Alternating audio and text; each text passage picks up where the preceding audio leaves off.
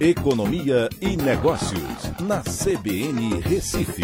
Oferecimento Atena BGA Investimentos, o escritório referência da XP Investimentos em Pernambuco.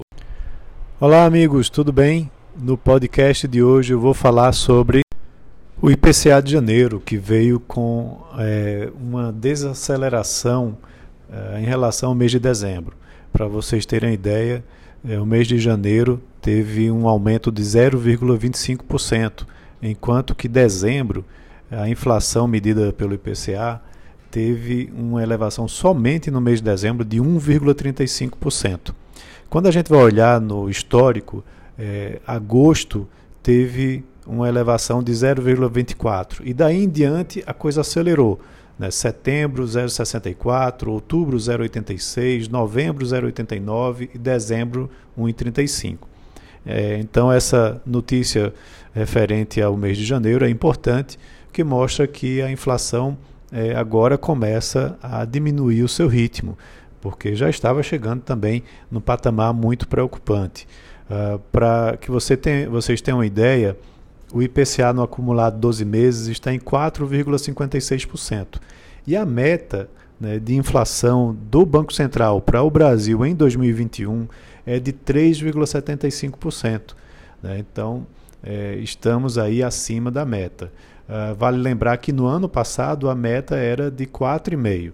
É, com isso, uh, provavelmente o, o Banco Central vai sim começar a atuar para elevar a taxa de juros da economia, né, a Selic, é, chegando provavelmente aos 3,5% no final do ano, conforme é, o Boletim Focus, que também é elaborado pelo Banco Central, tem é, apontado.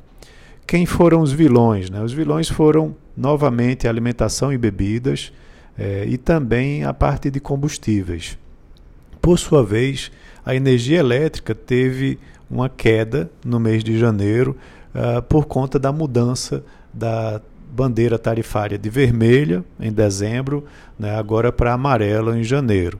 É, então isso mostra que você tem aí alguns né, itens mudando né, seu comportamento. Uma coisa que chama muito a atenção é o índice de difusão do IPCA, ou seja, da inflação, que significa é, analisar é, quais itens estão mais sofrendo variação, variações. O IPCA ele é estimado sendo pesquisados 30, 377 é, subitens. E esse índice de difusão ele diminuiu no mês de janeiro.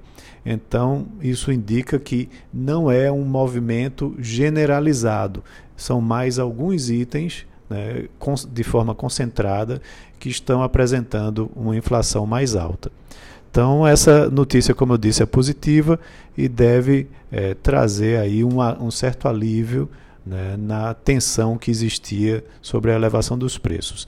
Por último, eu queria acrescentar que há também é, uma influência forte do auxílio emergencial, já que no mês de janeiro o auxílio emergencial foi retirado, né, então provavelmente alguns itens, como por exemplo carnes, é, tiveram um impacto menor no seu reajuste.